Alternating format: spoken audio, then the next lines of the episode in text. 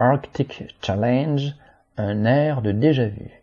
La préparation à la guerre continue. Après les manœuvres de débarquement sur la plage de Sète en février, les combats de chars en Champagne au printemps, le Charles de Gaulle dans l'océan Indien en avril-mai, les rafales de l'armée de l'air sont en Baltique depuis le 29 mai. Ils participent à Arctic Challenge, un rassemblement de coordination de 150 avions venus des armées des États-Unis et de leurs alliés européens, 14 pays en tout.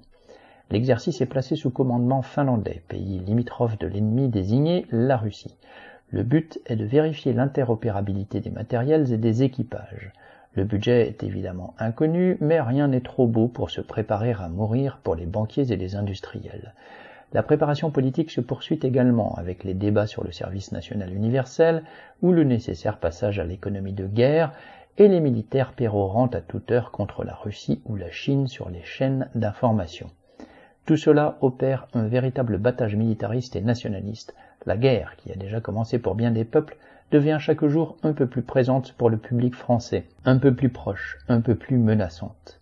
Les télévisions et les sites du ministère de la Défense proposent des chromos poétiques d'Arctic Challenge, des escadrilles au soleil levant et des passages sur la banquise bleutée façon Top Gun. Dans la réalité, ce genre de processus conduit à des villes bombardées en ruines et à des images comme celles de Guernica, Dresde ou Hiroshima. Paul Gallois